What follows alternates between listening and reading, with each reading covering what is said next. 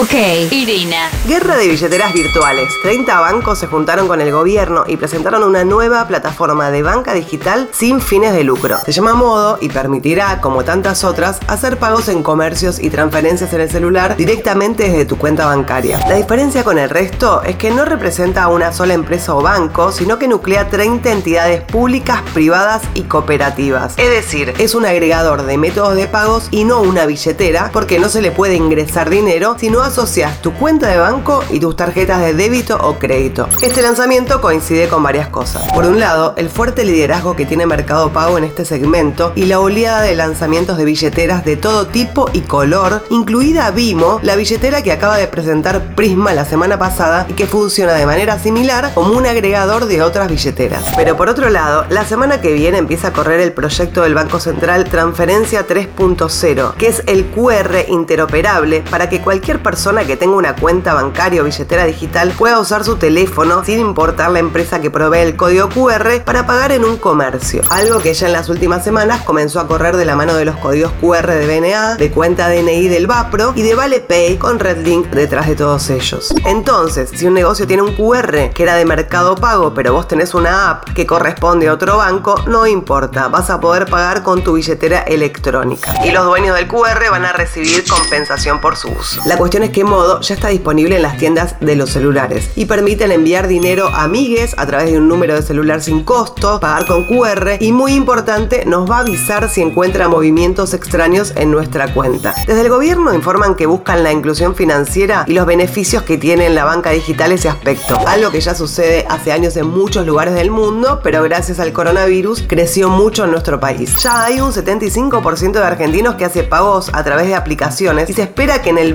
2030 la mitad de los argentinos no usen billetes. De hecho, en Suecia y otros países esto ya es una realidad y es vintage tener un billete en la mano. Sin embargo, aún nos falta bastante. Hoy existen 90 millones de cuentas entre caja de ahorro, cuentas corrientes y de seguridad social, pero solamente 8 millones de usuarios argentinos tienen billeteras de fintech. Soy Irina Sternik y esto fue una pastilla tecnológica. Pasaron cosas.